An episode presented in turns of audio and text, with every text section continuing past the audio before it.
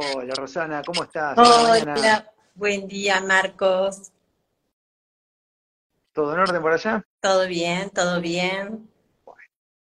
Me alegro que así sea. Bueno, a vos se te ve espléndido siempre. Ah, pero mira qué bueno, che. Algo, algo, algo debe estar pasando que se me ve tan bien. Me lo voy a creer. Por supuesto, algo bueno. Los que estamos haciendo las cosas bien, nos sentimos y nos vemos bien. Sabes que sí, ¿no?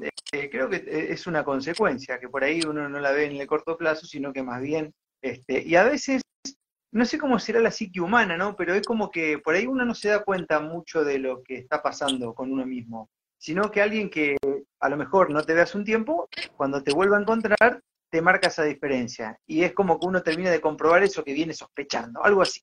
Exacto, es el termómetro el afuera. Mm. Ellos vienen a, devolverme la visión que trabajé en el interno, así que es así, totalmente. Mm.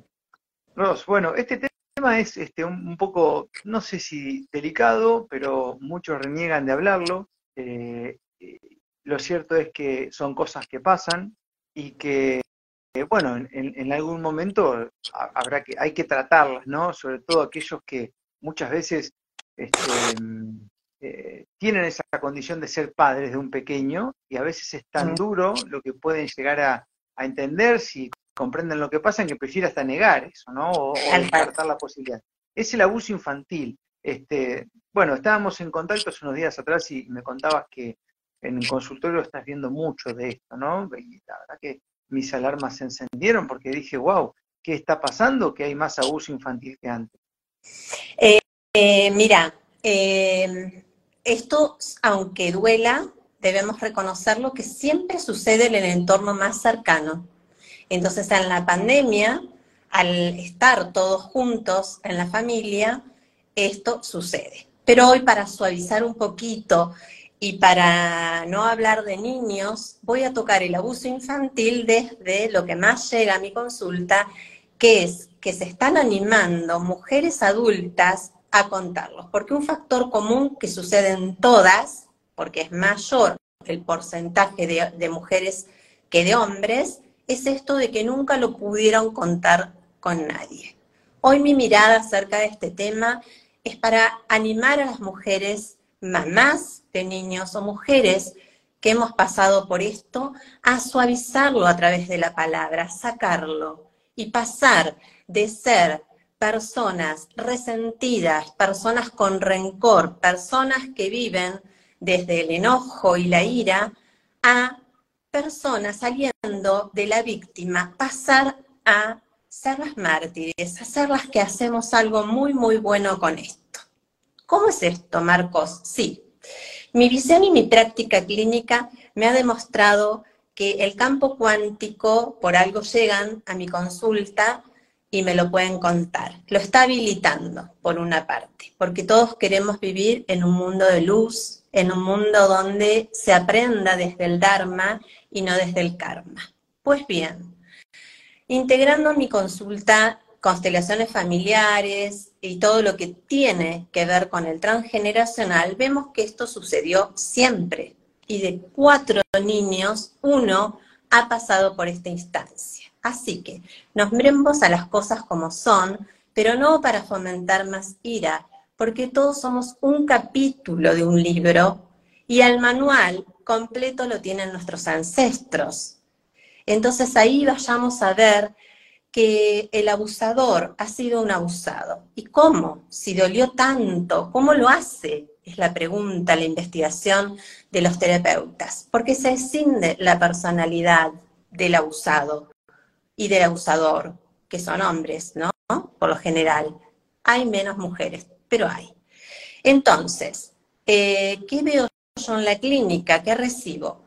Que este abusador no tiene conciencia, no toma conciencia del mal que puede hacer al otro. Y por ende, todas las mujeres que salimos a ver esas banderitas rojas que dejaron los ancestros, vamos a poner una cuota de compasión, y vamos a hacer quizá hasta que ellos mismos tomen conciencia y suban un peldaño.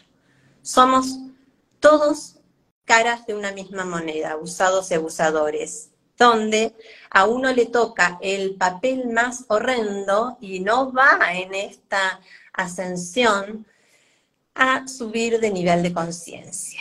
Pero la mujer que se para de enfrente de esa niñita, se mira con ojos de bondad, se pone compasiva ante sí misma y empieza a tomar un rol adulto de guionar a esa nena para encontrarla nuevamente con el amor, porque ¿sabes qué pasa? Muchas no pueden hablar. Tocó el caso de una profesional, de una colega donde no podía ser vivos, donde no podía comunicarse. Y era esto, le había faltado putear al agresor y en su interno sacar esa bronca. Pero con la pataleta, con la rabia hacemos algo, con la rabia externalizada, no. Tenemos que bucear más, más abajo, entrar por la herida y que esa herida sea un puente hacia nuestra propia luz. Porque al final del camino, nosotras nos vamos a encontrar con nosotras mismas. Entonces, si queremos que nuestro campo cuántico cambie, que dejen de abusar de nosotras, maridos, hasta nuestros propios hijos abusan, porque hemos estado ahí sin leer esta información del inconsciente y dejamos, perpetuamos esto. Entonces siempre decimos que el exterior es una porquería, que mira cómo me tratan, que mira lo que me hacen, bla, bla, bla. Ahora, ¿qué distinto es si cambiamos la resonancia? Si dentro de mi enlace neuronal pongo una nueva información, veo el para qué de lo sucedido, lo pongo con un terapeuta que me reciba semana tras semana, mínimo 21 días, para gestionar este tema. Me pare frente a esa niña en el espejo y le hable, sienta la emoción. ¿Dónde? ¿Dónde siento la ira? ¿Dónde siento la bronca? La limpie con lágrimas. Yo, mira, Marco, eh, cuando, hablamos, eh, este, cuando, hablamos de, abusos, ¿no? ¿De qué tipo de abusos se habla? Porque acá yo estoy viendo ahí en los comentarios algo que, bueno, que ya es público también, ¿no? Es como que, así como como en su momento este, el abuso se lo, se lo quizás, ¿no? Se lo, se lo terminó como que tenía que ver simplemente con un abuso sexual, por ejemplo, y hay un montón de tipos de abusos.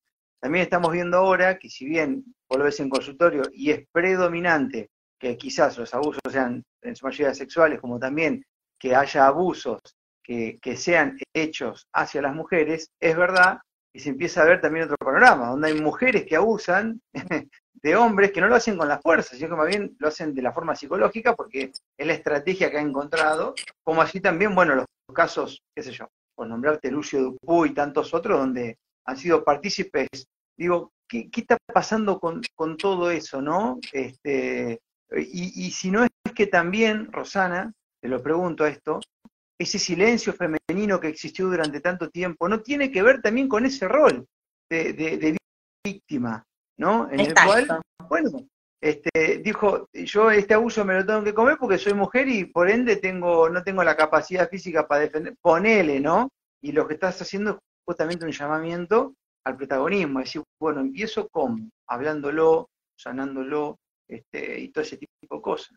Exacto, exacto. Fíjate que eh, lo que más eh, enoja y llena de ira a la niña es que mamá no miró que mi hermano, por diferencia de edad, a la fuerza abusó de mí.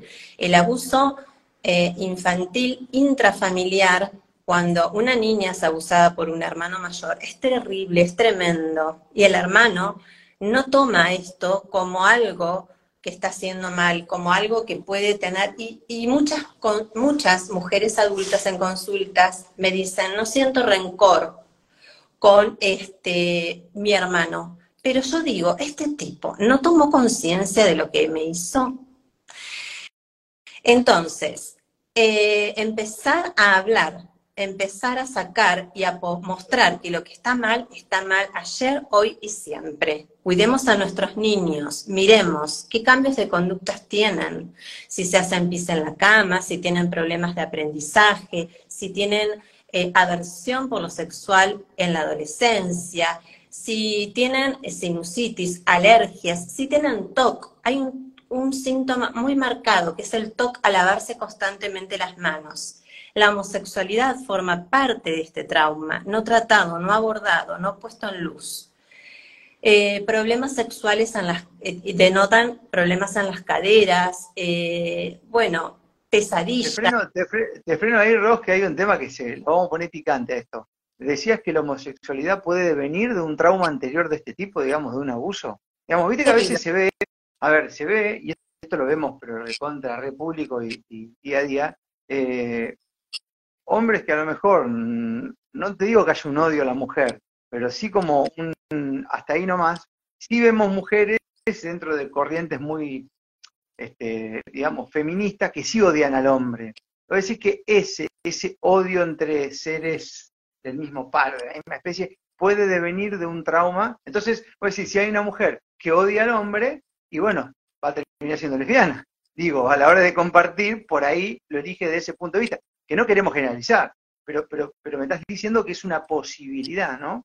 Hay muchas aristas, eh, algunos saluden a este, lo biológico, otros saluden a una visión eh, más eh, sistémica, pero yo lo que he visto en consultorio y en mi propia familia es esta inclinación a la homosexualidad una vez que se destapa la, la, olla y que no se hace encima, no se hace nada, porque mamá no interviene, la abuela no denuncia, que tampoco creo que la denuncia sea la salida y la puesta de fin a esta patología, eh, sino que realmente eh, tomemos a estas personas como ciegos emocionales, donde si a mí me empuja, hay, una, hay una anécdota donde si vos sentís a alguien que te empuja ferozmente en un colectivo y casi te tira al piso, vos te das vuelta para meterle una trompada, un grito, una puteada, y te das vuelta y ves que es una cieguita. Yo creo que, que esto, como nadie, tiene, digamos, la culpa, sino que somos guionados, programados, y van compensándose las cosas. Lo, triste del hecho es que acá los abusadores fueron abusados, es como que ni siquiera se salteó una generación para la compensación. Entonces imagínate, si en mi clan las mujeres fueron abusadas, tengo por resonancia esa información, veo que no se hace nada con los hombres que agredieron, yo no voy a elegir a un hombre para vincularme. Le voy a tener miedo, le voy a tener asco o le voy a tener repulsión. Entonces ahí podríamos ver la lista de la homosexualidad en lo femenino me es más seguro, me es más tranquilo y me es más cómodo estar con una mujer o con un hombre con energía femenina. Entonces acá el punto es, a mí me parece, ver que tenemos que empezar a poner las cosas por su nombre, empezar a hacer un ejercicio donde sacar la ira, la bronca, externalizar y ver al otro como parte, sí, de mi clan, es parte, pero que jugó el papel más horrendo que le tocó. Y uno vino con un acuerdo. Te va a tocar jugar el papel de abusada o abusadora, de abusador o abusado. Entonces, vos firmaste un pacto antes de venir y eso es lo que estás jugando. Ahora, pues bien, es momento de la luz, momento de algo muy lindo que está sucediendo. Limpiemos esas memorias, por favor. Yo desde hace años eh, uso una muñequita y esta muñequita, esta nena, esta que soy yo. Limpio mis memorias de dolor. Hago algo muy bueno con esto que me tocó en este plano. Y de hecho, me fui hace poquito al morro de San Salvador y como ya estoy vibrando en otra emoción, en otra eh, en la alegría, en la inclusión, en la bondad, salí hace rato de este juego, me tocó situaciones maravillosas vivir, donde vi hombres, y sobre todo a Eddie, que lo posteé, que lo nombré, a un ser donde está conectado. Entonces, si alguien mira a Dios, al universo, a quien quieras vos mirar hacia arriba, hacia la luz, vas a ver eso a tu alrededor vas a ver que te podés salvar y que podés ver, en vez del horror, lo que está expectado para estar viéndose en estos tiempos, ¿verdad? Mirá, eh, voy a leer un comentario que deviene un poco la charla que estamos teniendo, Ross, porque cuando empezamos a hablar del abuso y demás, el abuso muchas veces continúa, o casi siempre, porque hay silencio en el medio, porque alguien tiene esa información y no se anima a contarla, no se anima a transmitirla, no se anima a hacerse cargo, porque es un hacerse cargo. Cuando uno empieza a contar, se hace cargo este, y, empieza la solución. Y dice acá una, una colega, qué bueno que una profesional lo diga, porque yo a pesar de haber investigado mucho acerca de esto, no tengo el peso o la contundencia para decirlo aún como comunicadora. Otra vez el silencio acá de una mujer en un medio de comunicación. No te ¿Qué pasa por ahí? No tengo el peso, no tengo la contundencia, es una creencia eso. ¿Por qué no tener peso? pero mira, mi cuerpo, la biología no miente. Mi cuerpo hoy estuvo hace un ratito descompensado, porque es fuerte lo que me estoy animando a hacer. Es fuerte dar testimonio. Hay que tener este, cancha, experiencia, todo junto como para animarse a ponerlo en voz palabra. Imagínate, yo hace tanto tiempo que eh, tengo, eh, creo que mi casa está lleno de libros. Viste que los profesionales que no nos actualizamos, eh, no damos respuestas a la actualidad. Entonces vivo siempre actualizándome, leyendo. Tengo casuca, tengo todo y dije, bueno, pero es hora de salir y hablar, porque si no hablamos, esto se perpetúa y ya basta basta. Salió a la palestra esto que tanto dolor me dio los niños de los túneles. Siempre estoy, estoy mirando lo que tengo que mirar. Entonces vine a esto, a poner en palabras, a poner en luz, a generar algo distinto para que no pase nunca más en mi familia, para que el hoy sea un cambio en el futuro. Porque es muy fácil escuchar a colegas y a psiquiatras decir, eh, bueno, vamos a centrarnos en el hoy porque así el cerebro eh, no se llena de neurotransmisores que van a alojar este estrés. Vamos a bajar el estrés en nuestro cerebro no pensando en el pasado. Y esto no es así, no es fácil, porque no es cuestión de voluntad. Esa herida, ese trauma, se aloja en nuestro inconsciente y siempre va a querer salir a la luz. Entonces es por eso que nos encontramos con a la vuelta de la esquina un tipo que viene y casi me abusa, nos encontramos con un jefe abusivo, nos encontramos con los, que los hijos abusan, nos encontramos bla, bla, en mil y unas eh, escenas te lo va a poner para que vos lo leas, para que vos los transformes. Entonces no es una cuestión de voluntad, no es cuestión de hacer una sesión de bio y ya, es trabajarlo, modularlo de a poquitito para que haya una nueva información en el cerebro. El cerebrito nuestro siempre va a ir por una misma avenida, una ruta. El que está adentro marcado se llama riel desde la bio. Pues bien, cambiemos, pongámosles calles alternativas, mostremos que se puede tener otra dirección en el GPS.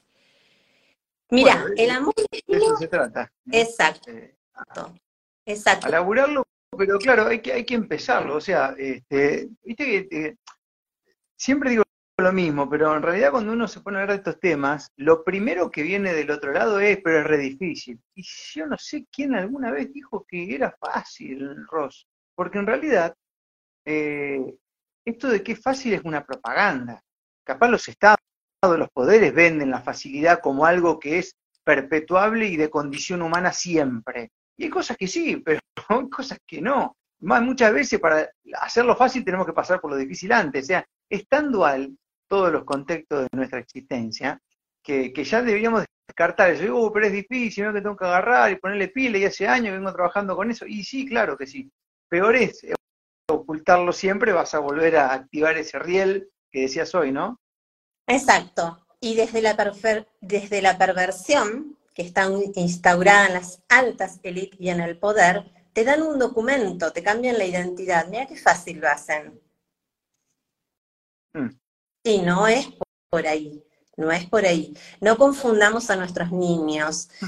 no la hagamos como ellos quieran y como quisieron Ahora es momento, mamá, de informarte, de poner, y tengo mamás que vienen al consultorio y que por ahí les, la mandíbula les, se les traba, pero lo cuentan, lo cuentan. Llegó la hora de contar, llegó la hora de atender a nuestros niños, de no dejarlos solos. Llegó la hora de hablar desde la verdad, porque la verdad nos hará libres. Entonces, mira qué importante es verlo desde, desde ese lugar. Sí, tal cual. Bueno, es, es, el momento, ¿no? Más ahora que sabemos que estos abusos infantiles, Ross, se vienen induciendo. Se inducen.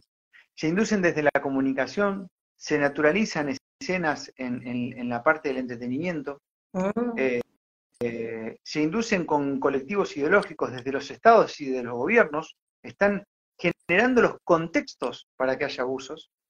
Tal cual. Y, inclusive después este, hacer lo mismo que ha hecho mucha gente, el silencio, porque cuando se naturaliza una situación que es traumática, se naturaliza para el poder, para el que tiene el trauma, anda a agarrarlo, ¿no? Entonces, hasta, hasta da la sensación, no, son los datos, que se quiere naturalizar la pedofilia, y ahí tenemos uno de los abusos, me imagino, más traumáticos que puede sufrir un niño, una mujer, un hombre, cualquiera, porque ya esto no se trata de nada, ¿eh? Acá. Total. Eh, así que bueno, en buena hora que, que, empecemos a charlarlo y a tener este enfoque también, ¿no? En donde esa información, quien la tenga, quien la esté masticando, hay que sacarla de ahí, ¿no? Que adentro hace mucho más daño. Sería más o menos si...